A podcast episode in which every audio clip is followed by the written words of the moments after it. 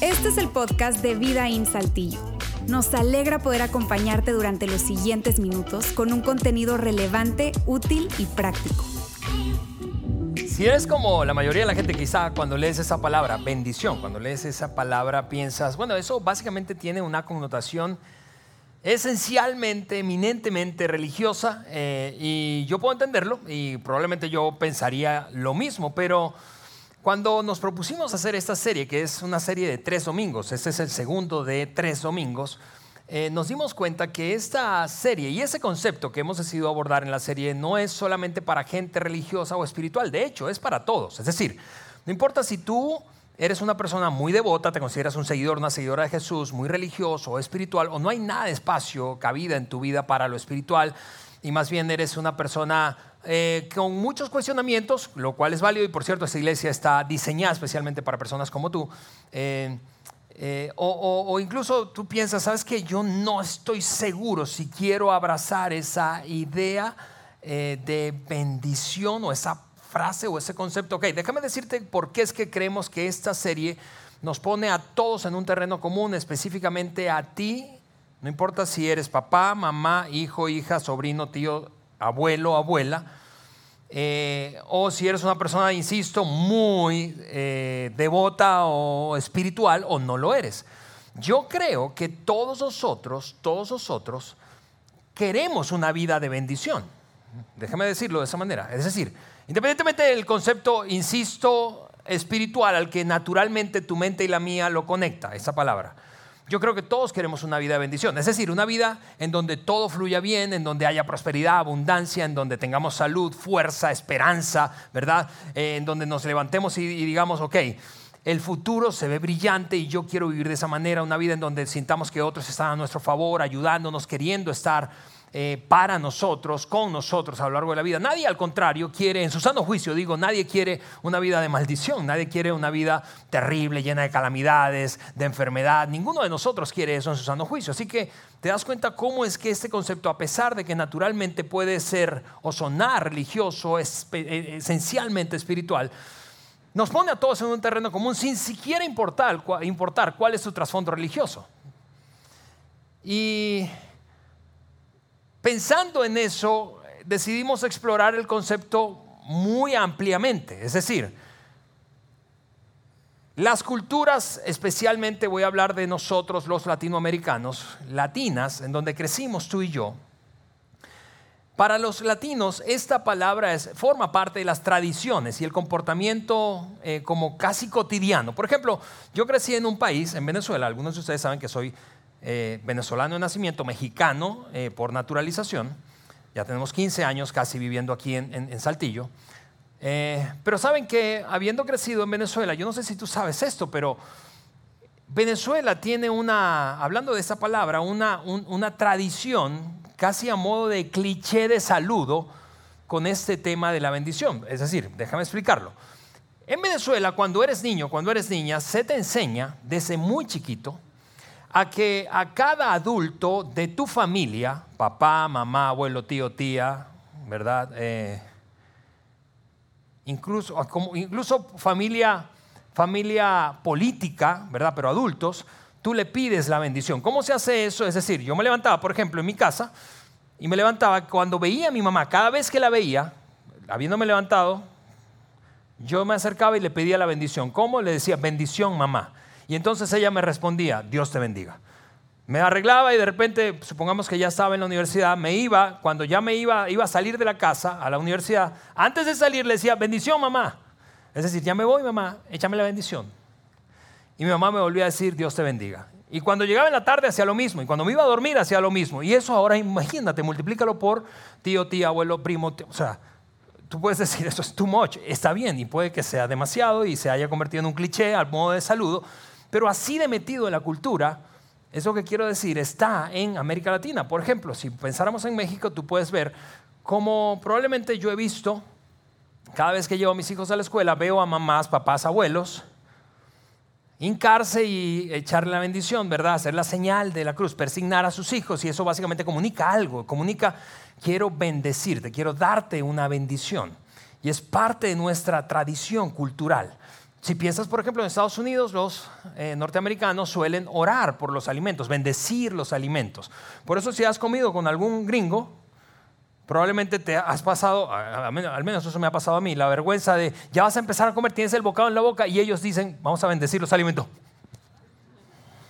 Y te da un poco de pena porque, porque es parte de una manifestación cultural tradicional. Pero ¿de dónde viene, de dónde viene esta idea y concepto de la bendición? Bueno, tendríamos que, si lo rastreamos, reconocer que la gran influencia que tenemos hoy en día respecto a esta idea y concepto de bendecir o de la bendición viene de los judíos, los árabes y los cristianos toda la influencia de comportamientos culturales que involucren alguna palabra, dicho de bendición o práctica de bendecir a otro o a otros, viene de judíos, árabes o cristianos. Y eso lo notas en el lenguaje. Digo, la influencia de aquellas culturas y cómo está presente entre nosotros lo notas en el lenguaje. Le dices típicamente a alguien bendiciones entre grupos de cristianos se dicen bendiciones, o dices Dios te bendiga, o Dios te guarde, o que te vaya bonito, ¿verdad? Es, un, anhelo de que a través de tus palabras haces una declaración que beneficia al otro, una declaración positiva hacia el otro. Eh, o has escuchado gente decir algo como un papá, por ejemplo, que a regañadientes dice, está bien hija, te doy mi bendición de que salgas con esa infeliz. Eh, o, a alguien que dice, ¿sabes qué? Le pedí a, eh, al Padre que viniera a bendecir este negocio que estamos a punto de iniciar. ¿sí? O le pedí al pastor que viniera a llorar aquí por la casa para que bendijera la casa. Entonces, está metido en nuestro, en nuestro lenguaje y en nuestras costumbres y tradiciones culturales. Pero te decía, viene viene históricamente de, mucho tiempo atrás. De hecho, voy a yo a tomarme un momento para leerte la primera referencia documental, la primera referencia histórica documentada del el pronunciamiento de una bendición. Precisamente viene de un libro antiguo sagrado judío. Me refiero a la Torá, mucho más particularmente al primer libro de esos cinco primeros libros de lo que hoy tú y yo llamamos la Biblia o el Antiguo Testamento. En el libro de Génesis, apenas en el primer capítulo 1, o en el primer capítulo 1, no, en el primer capítulo, o en el capítulo 1, eso es lo que Dios dijo, hablando de bendición. Y los bendijo, ahí está nuestra palabra. Capítulo 1, versículo 27. Y los bendijo a quién? A la humanidad, en este caso representada por Adán y Eva. Y los bendijo Dios con estas palabras. Reproduzcanse algunos dicen, yo no quiero esa bendición, pero eso es otro tema, ¿está bien? Reproduzcanse, multiplíquense y llenen la tierra, domínenla, sean los señores de los peces del mar, de las aves de los cielos y de todos los seres que reptan o se arrastran sobre la tierra.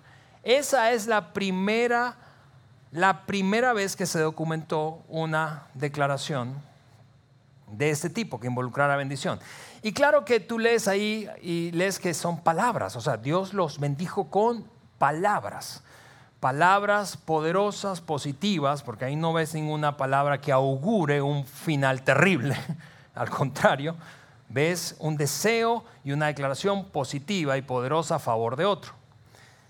Pero no solamente se trata de palabras, y de hecho nos hemos propuesto en esta, en esta serie ampliar un poco la idea y el concepto de que bendecir es más que solo palabras. Hoy vamos a hablar de palabras, de palabras poderosas y positivas hacia otro. Pero la semana pasada, si estuviste aquí, si no, déjame empaquetarte esto en un, resumen de 30 segundos. Alex Fernández nos dijo que la bendición tiene como tres elementos, partes o movimientos.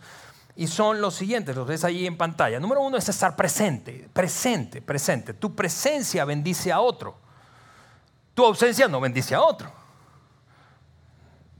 estoy pensando que algunos dirán, bueno, la, ausencia de fulano sí me bendeciría, pero digo, en términos generales, pues, tu presencia bendice a otros. Estar, de, hecho, mientras creciste, Y ahora que eres adulto, si estás aquí, tú, tú seguro, si haces un repaso, puedes concluir, ¿sabes qué? Me hizo falta la presencia de mi papá o mi mamá en aquel momento. ¿Por qué? Porque la presencia bendice.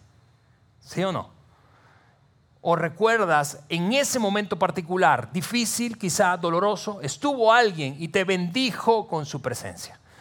Número dos, no solo la presencia, sino el contacto físico significativo, es estar allí y abrazar al otro, es estar allí y darle un beso, es, ese contacto respetuoso, cariñoso, que comunica, aquí estoy para ti. ¿Sí? Y número tres, las palabras poderosas y positivas que otro pronuncia hacia ti o pronunció hacia ti.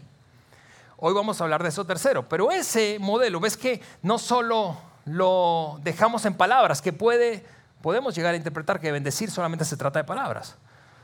Pero esa amplitud del, concepto, del concepto, de la idea de bendecir a otro, de lo que significa la bendición, es, es, mucho más.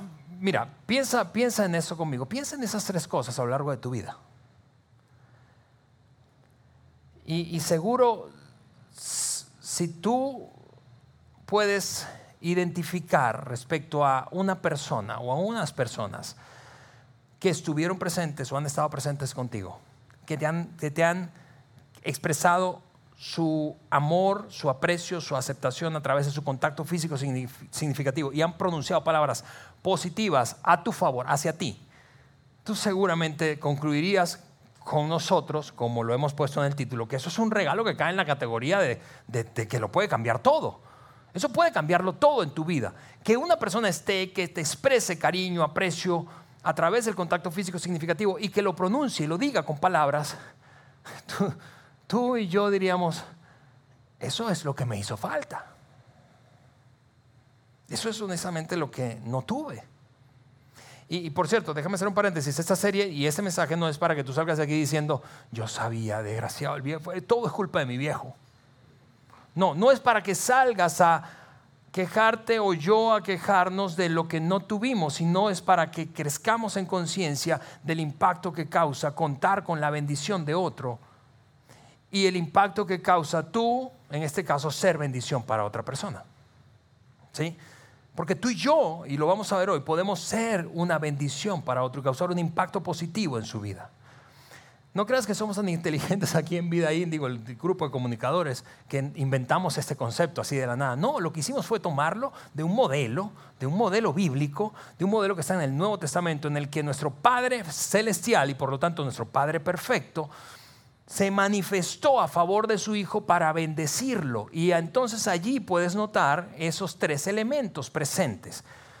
Un hombre que fue el biógrafo de Jesús lo documentó ese momento y ese hombre fue Mateo y eso es lo que él escribió en el capítulo 3, en una escena que creo que todos nosotros conocemos y que Alex nos compartió la semana pasada, y me refiero al bautismo de Jesucristo. Juan el Bautista bautizó a Jesús cuando tenía aproximadamente 30 años.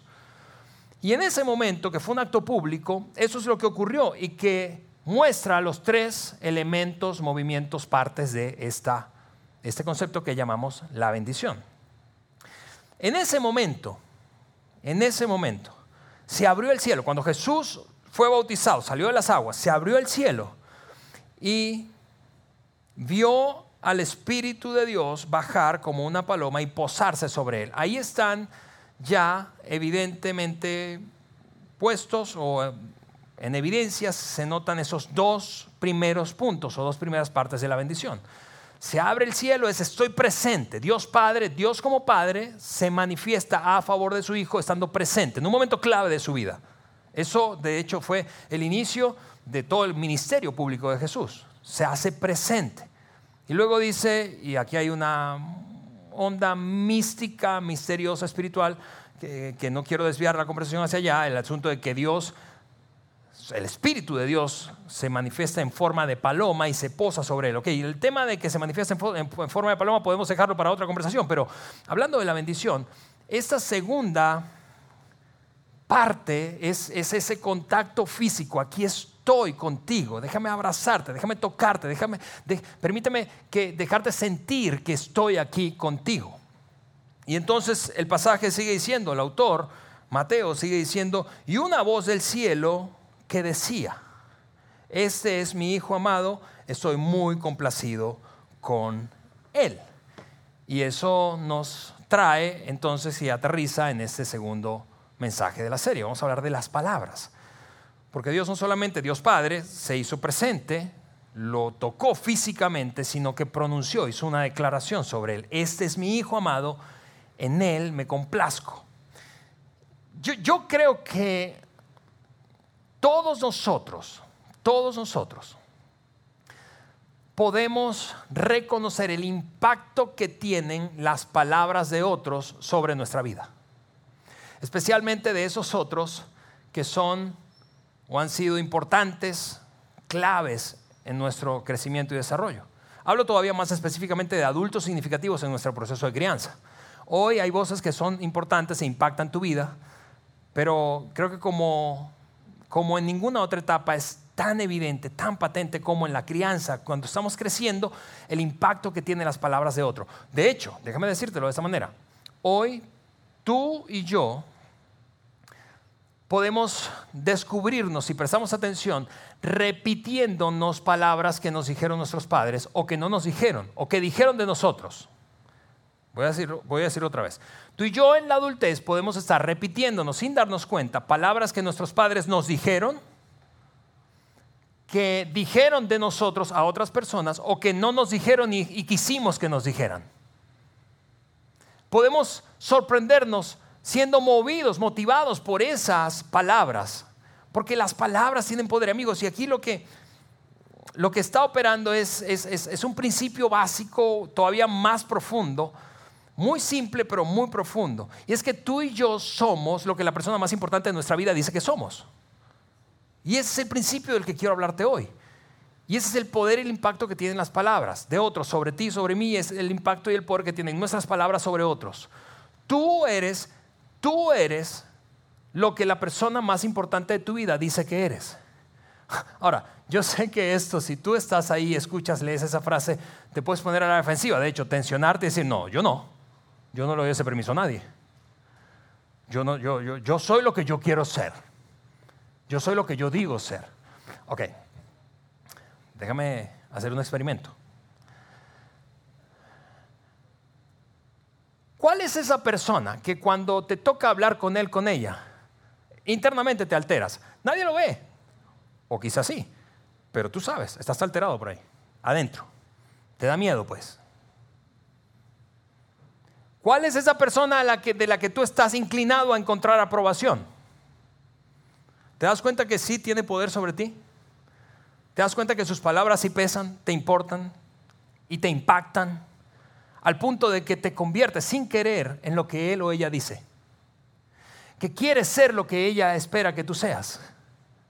Que quieres dejar de ser lo que él o ella detesta que seas. Es muy evidente eso en nuestra crianza. Cuando somos niños, estamos muriendo por la aprobación de nuestros padres. Por eso es que es fácil ver a un niño o una niña que se echa una maroma en una alberca, ¿verdad? ¿Y qué es lo primero que hace antes de aventarse a la alberca? Le echa un grito a la mamá o al papá para decir, mamá, mamá, papá, mírame, mírame.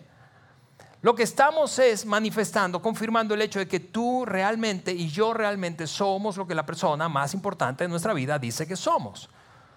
Hoy tú y yo tenemos lo que los psicólogos ahora modernos, eh, agringados, dicen daddy issues. Tú y yo tenemos daddy issues. O sea, atoros emocionales con nuestro papá, con nuestra mamá. Tenemos asuntos irresueltos. O por otra parte, tenemos una gran identidad fuerte, saludable, derivado de la interacción verbal que tuvimos con nuestros padres. Es decir, hoy tú te sientes, sientes que cuando enfrentas un desafío tienes lo que se necesita. ¿Por qué? Porque tú probablemente recibiste palabras de afirmación constante, frecuentemente, mientras crecías un papá una mamá que te dijo, tú puedes. Y yo voy a estar aquí si se te atora algo, pero tú puedes. Yo creo en ti, creo que eres importante, creo que eres valioso, creo que eres significativo, creo que eres inteligente, creo que eres capaz. O al contrario, ¿hasta cuándo? Como nos decía Alex la semana pasada, frases típicas que escuchamos en la crianza. ¿Hasta cuándo? Eres un caso perdido, nunca vas a poder, nunca vas a ser un profesional. Siempre vas a batallar con lo mismo. porque no puedes ser como fulano, como mengano, como tu hermano, tu primo, tu tío, tu vecino? ¿Te das cuenta? Todo eso tiene que ver con esta dinámica sobre la cual opera este principio. Somos lo que la persona más importante de nuestra vida dice que somos. Lo cual me lleva a una pregunta que seguro ya te estás haciendo. ¿A quién le estás dando ese permiso? ¿Quién es esa persona en tu caso? ¿Quiénes son esas personas en tu caso? Porque somos lo que la persona más importante de nuestra vida dice que somos. ¿Quién es esa persona para mí? Ahora yo con 47 años de edad, ¿quién es? ¿Quiénes son? ¿A quién le entrego ese poder? ¿A quién le doy esa autoridad? Porque yo eventualmente me convertiré en lo que la persona más importante dice que soy. Entonces, ¿quién es esa persona? ¿A quién le estás dando tú el poder? ¿A quién se lo estoy dando yo? Mira, creo que puede resultar evidente lo que te voy a decir, y especialmente porque estás en una iglesia. Pero esa persona no debería, ser, no debería ser otra persona en tu adultez que Dios, tu Padre Celestial. Y te voy a explicar por qué. No por una razón eh, religiosa o espiritual, sino por una razón lógica. Dime cuál fuente, qué persona representa, qué persona, ser humano, representa una fuente inagotable, no se acaba, invariable, no cambia, permanente, está ahí siempre para ti, accesible. ¿Qué persona representa una fuente inagotable, invariable, permanente, de aceptación, de seguridad, de propósito, de dignidad, de amor incondicional para ti? Ninguna persona en la tierra puede hacer eso. Lo puede hacer a ratos, ¿sí o no? Los que estamos casados sabemos eso. Nos portamos bien y nuestro cónyuge nos trata de maravilla. Pero pórtate mal un buen rato a ver si te va a seguir tratando de maravilla. Pero tu Padre Celestial sí. Y tu Padre Celestial sí, porque Él es una fuente inagotable, es una fuente invariable y es una fuente permanente. Así que ese lugar debería estar reservado para nuestro Padre Celestial. ¿Quién debería ser la persona más importante de mi vida? Mi Padre Celestial. No porque los demás no importen, pero porque yo eventualmente voy a ser lo que la persona más importante de mi vida dice que soy.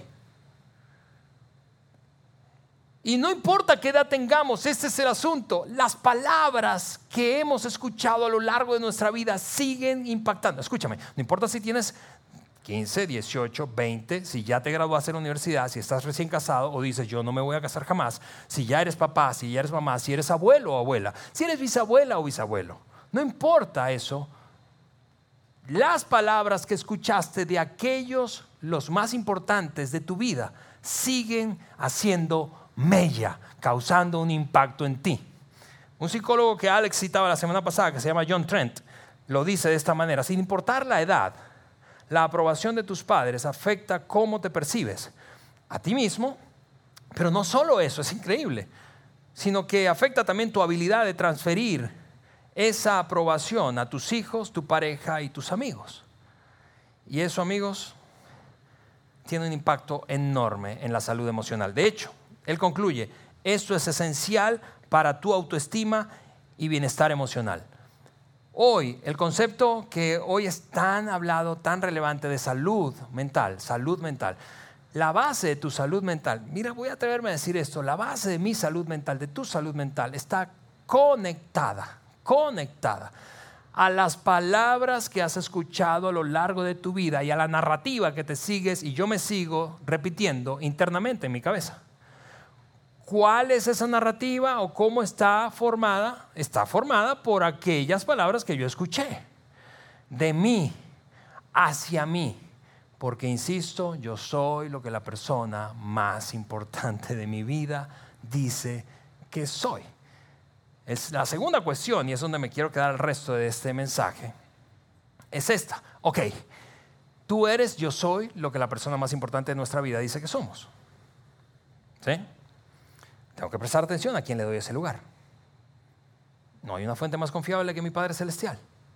Así que debería yo abrazar a mi Padre Celestial como la persona más importante de mi vida. Por una razón lógica, no por una razón espiritual.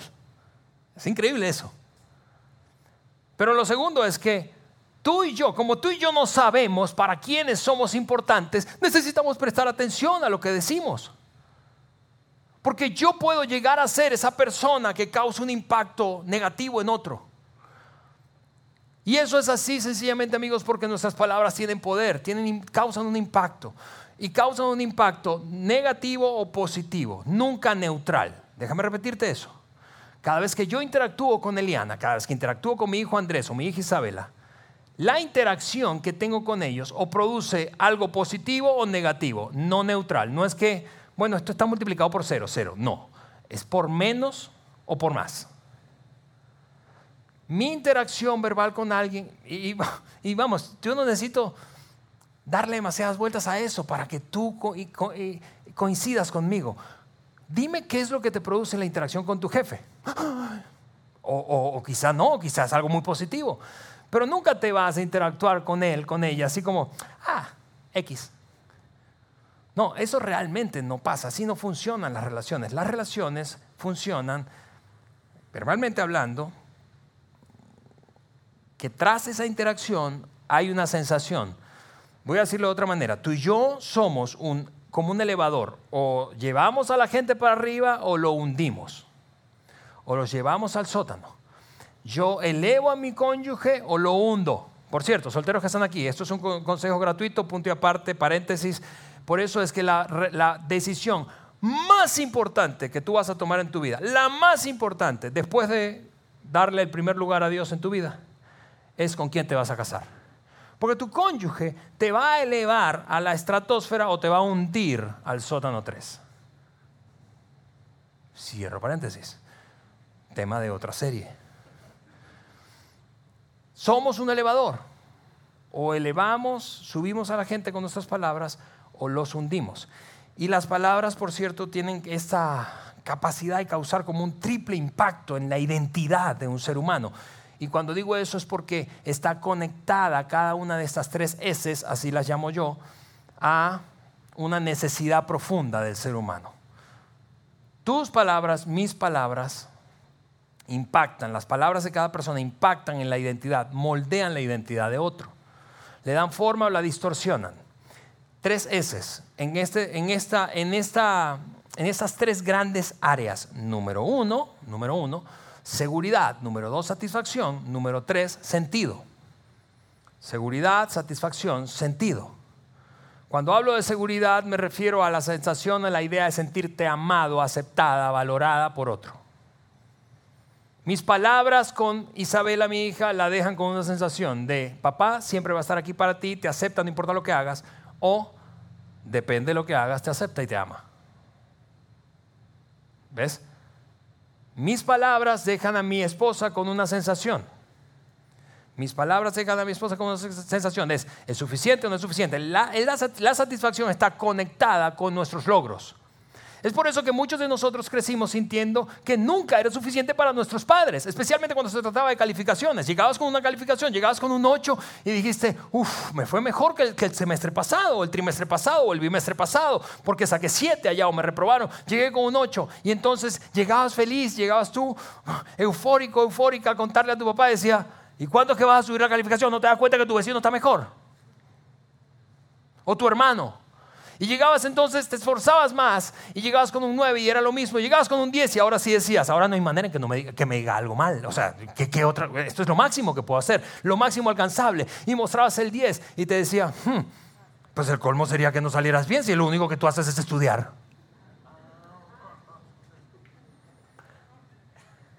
Satisfacción.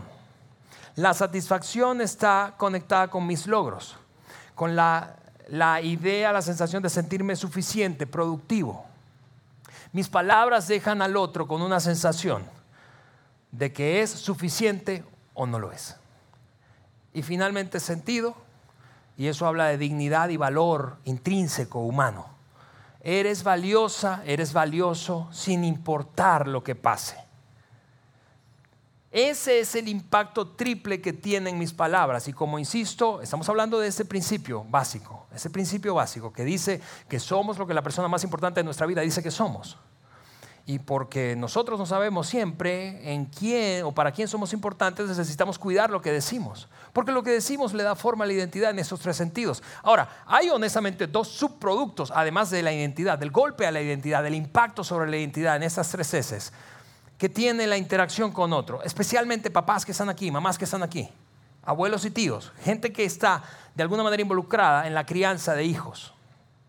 Hay un subproducto, un par de subproductos de nuestras palabras y la interacción con niños y niñas, con adolescentes. Y es este, la imagen, primer subproducto, la imagen que desarrolla un individuo de su Padre Celestial está directamente relacionada con el tipo de relación que tuvo con su papá terrenal. Déjame darte mi ejemplo. Algunos de ustedes, sabiendo un poco de mi historia, conocen que yo soy un hijo único de una madre soltera. Nunca conocí a mi papá, no lo vi nunca. Así que a mis 47 años, yo sigo luchando muchas veces de manera secreta con la idea de que Dios no está conmigo, de que Dios está ocupado con otros. Dios no prestaría atención a esta oración que es una tontería. He tenido esa conversación con un amigo que estoy mirando aquí muchas veces. Cuando hablamos de mi vida de oración, y es Lino Fragoso, yo, yo, yo le he dicho a Lino, a veces yo no sé si atreverme a orar por esto. Y él me ha dicho, ya, sacúdete ya, porque ya tú eres un tipo de 47, eso podías decirlo cuando eras adolescente. Pero he allí el poder y el impacto de esta dinámica como a modo de subproducto. Y tú puedes pensar, bueno, Alejandro, pero solamente las conversaciones no hacen a una relación. Mm, no lo sé, porque las mejores relaciones son y están basadas en buenas conversaciones. Así que la ausencia, en este caso, en este caso, mi, caso personal, la ausencia de mi Padre terrenal me dejó con una sensación y una imagen distorsionada de mi Padre celestial. Y en tu caso puede que no haya sido ausencia, sino haya sido exigencia. Y tú luches con la culpa, porque tu Padre Celestial para ti es un, policía cósmico que está pescándote. ¿Dónde te equivocas? Ajá, te descubrí. Ya sé cómo te voy a castigar. Número dos, segundo subproducto.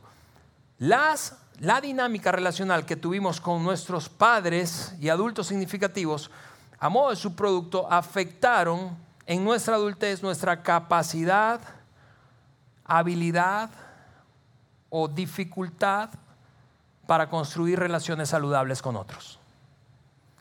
Mientras mejor fue mi relación, más afirmación recibí en mi infancia, y en mi crecimiento, más hábil, más diestro soy en tener relación con otras personas, relaciones saludables, amistades, relaciones románticas, relaciones con empleados, con empleadores, con socios, con vecinos, más hábil soy. Eso es un subproducto, amigos. Y esto es, y, yo no creo que no puedo exagerar y sobredimensionar de tanto el impacto que tienen nuestras palabras. Por eso es que esta declaración de Dios Padre, como a modo de ejemplificarnos a nosotros, cómo se bendice a otro con palabras, es tan relevante para mí y creo que para todos nosotros. Voy a leer ese pasaje otra vez. Cuando Mateo dijo, y una voz del cielo se escuchó diciendo esto, este es mi hijo amado, estoy muy complacido con él. Ahora, hay un dato curioso de eso, a modo de estudiante del Nuevo Testamento, y, es el siguiente. Esa declaración Dios Padre la hizo en un momento en el que Jesús no tenía una vida pública. De hecho, eso fue lo primero, básicamente, que hizo de manera pública. De ahí en adelante ejerció su ministerio y llegó entonces, luego de tres años, a la cruz, fue crucificado después de haber sido traicionado, eh, martirizado, muerto y resucitado. Ahora, una cosa diferente es que Dios Padre hubiese dicho esa declaración después de que Jesús resucitó. No manches, logró lo que vino a hacer. Y es digno de aplauso y de reconocimiento. Este es mi hijo amado. Es como cuando nuestro hijo se porta bien y uno se le infla el pecho. Ese es mi hijo. Pero hay veces que tu hijo se porta mal, ¿no es cierto? Y en lugar de inflarte, de, que se te infle el pecho, tú dices, ay, ese es mi hijo mío, que no me vean con él. Es curioso que esto lo haya dicho en ese momento. Algunos de ustedes han escuchado la historia o incluso leído el momento en que Jesús se extravió de sus padres cuando tenía en un festival multitudinario, cuando tenía 12 años. Eso, por cierto, me hace sentir a mí mucho mejor como papá. María y José eran una embarrada como padre, perdón. Eh, eh, mira esto, a mí se me perdieron mis dos hijos en dos momentos diferentes en el Parque Fundidora de Monterrey en plena Semana Santa, una locura y se me perdieron. Y yo me moría, pero a mí no se me perdió el Hijo de Dios, A María y José sí. A mí no se me perdió el Hijo de Dios. Pero el punto es que lo encuentran en un templo enseñando a gente que eran eruditos de la tradición judía. Todo el mundo está asombrado y es como cuando uno ve a un niño con un comportamiento sobresaliente, uno dice, no manches, eso es cuando tiene 12. Ese muchacho cuando tenga 20 va a ser un genio de Harvard. Bueno, lo curioso es que después de ese acontecimiento en donde se reveló todo el potencial que Jesús tenía como adolescente, no se escucha, no se escribe absolutamente nada más de Jesús durante 18 años. Yo no sé si tú te has puesto a pensar en esto, pero te has puesto a pensar como mamá, por ejemplo. María, a los 25, ¿qué le habría dicho a Jesús que ahora tiene 25 y está viviendo en la casa todavía? Oye, hijo, ¿tú te acuerdas aquella vez que te encontraron en el templo y le enseñaste a todos y todo el mundo se asombró con tu conocimiento y sabiduría? Sí, sí, mamá, sí me acuerdo. Y tú no, has pensado qué plan con tu vida, así como que, qué piensas hacer con tu vida, qué piensas a qué te quieres dedicar, cuándo vas a salir. No es que yo, no que yo quiera que te vayas, hijo, pero a, a los 29 el vato sigue viviendo en la casa. Hay algunas mamás que, y papás que están eh, celebrando que sus hijos adultos que todavía viven en casa escuchen esto. Pero, pero el punto es,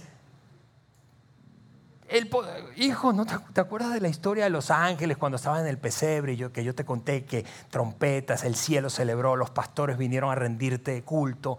O sea, porque tienes un propósito especial. Hijo, ¿cuándo te vas a ir de casa? Ok, Dios Padre dijo esto, ese es el punto amigos. Eso es brillante de nuestro Padre Celestial y quizá no debería sorprendernos, pero es brillante de nuestro Padre Celestial que apele, porque aquí hay un gran desafío amigos cuando se trata de palabras de bendición, que apele al potencial en lugar de a la realidad cuando le hablemos a otros. Y ese es el desafío para ti y para mí, porque Dios Padre apeló al potencial, no a la realidad, no a la realidad, al potencial potencial. Y si tú te pareces un poco a mí, a mí me cuesta muchísimo ver el potencial cuando se trata de mis palabras. Porque yo puedo tratar muy bien a mis hijos, por ejemplo, cuando se portan bien. Pero cuando Andrés empieza con su onda, e Isabela se le alborotan las hormonas, esto que estás viendo en pantalla me resulta desafiante. Pero yo necesito, tú necesitas, hablando de nuestras palabras hacia otros y del impacto que eso causa, necesitamos ser muy conscientes de eso. ¿Por qué? Porque tus palabras importan, porque mis palabras importan. Mis palabras habladas y mis palabras escritas. Y aquí es donde voy a darte un par de aplicaciones para terminar este mensaje e irnos. Aplicaciones prácticas de esto de bendecir verbalmente a otros, porque nosotros no solamente somos lo que la persona más importante dice que somos, sino que no sabemos para quién nosotros somos importantes. Y nuestras palabras impactan. Así que dos aplicaciones prácticas. La primera es específicamente para hombres. Y eso te lo voy a decir a ti, hombre que estás aquí, porque me lo estoy diciendo a mí. Sencillamente porque creo que las mujeres, especialmente las mamás, son mucho mejores naturalmente que nosotros en esto. Escribe palabras, escribe palabras a tus hijos, palabras de bendición, palabras poderosas y positivas de bendición para tus hijos. Hombres que están aquí, yo necesito aprender a hacer eso. Mi esposa ha sido una genio extraordinaria en eso. Isabel acaba de terminar sexto grado durante toda la primaria, cada día, cada día. Voy a decir para no exagerar el 90% de las veces. Cuando mi, esposa le preparaba el lunch a Isa, tomaba una servilleta, un Sharpie y escribía una declaración de bendición cada día. Y se la metía allí. Isabela empezó a desarrollar la expectativa de qué me habrá dicho mi mamá hoy cuando abría el lunch allá, el lunchbox allá en la escuela. Las mamás de mi hija Isabela quizá no se sentían tan cómodas porque las amiguitas de Isabela empezaron a decir, ay, ¿por qué mi mamá no me hace eso? Pero el punto es que por qué es que quiero decirte e insistir en el impacto de las palabras escritas, porque las palabras escritas soportan la prueba del tiempo. Las palabras escritas soportan la prueba del tiempo. Se te va a olvidar probablemente algo que escuchaste, pero difícilmente algo que escribí, que te, escribieron. De hecho, algunas esposas están aquí y no me van a dejar mentir. Dirían, sí, cuando, cuando éramos novios él me escribía tanto. Yo tengo todas las cartas aquí guardaditas. ¿Ves? Que las palabras escritas soportan la prueba del tiempo. Tus palabras escritas, mis palabras escritas soportan la prueba del tiempo. Así que frecuentemente yo estoy diciendo ahí una vez por mes, escribe a tus hijos, a tu cónyuge, algo que represente una bendición, una declaración poderosa y positiva hacia ellos.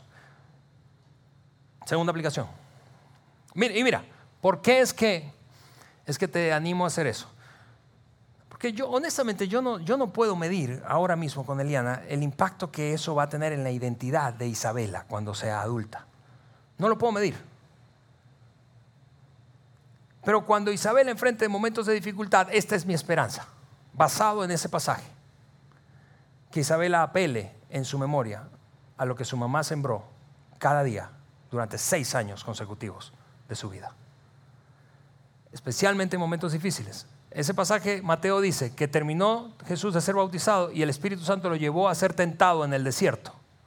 ¿Tú crees que Jesús se acordaría de las palabras que su Padre Celestial le había dicho? Este es mi Hijo amado, en Él me complazco.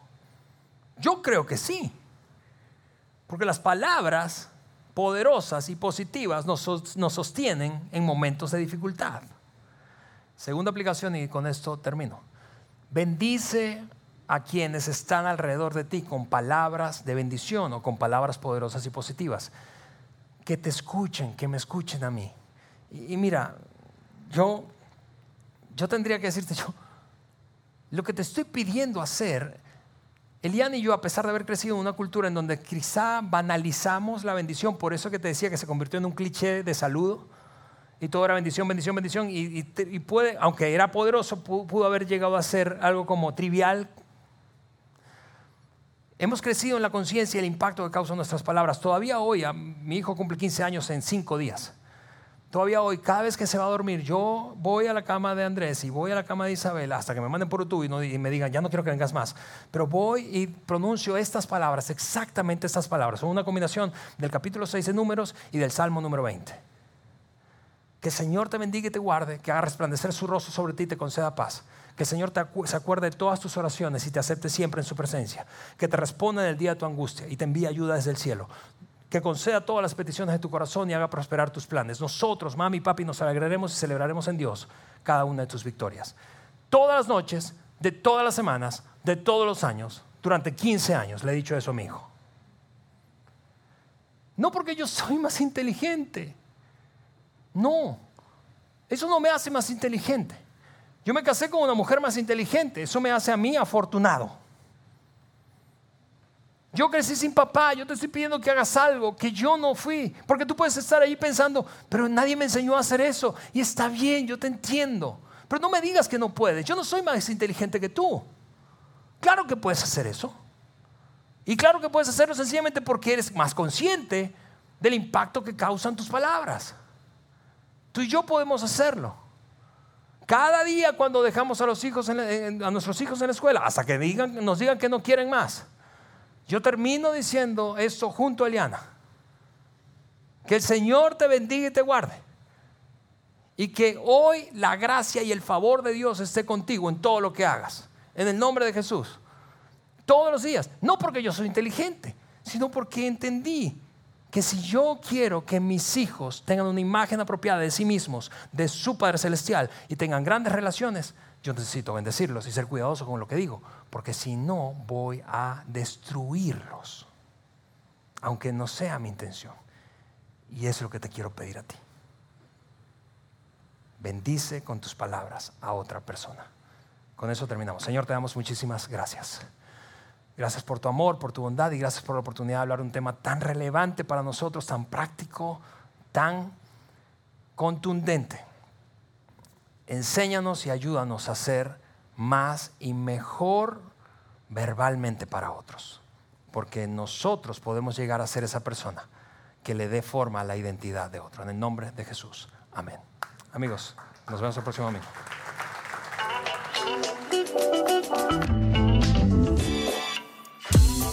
Sigue conectado a los contenidos de Vida en Saltillo a través de nuestro sitio web y de las redes sociales. Muy pronto estaremos de vuelta con un nuevo episodio.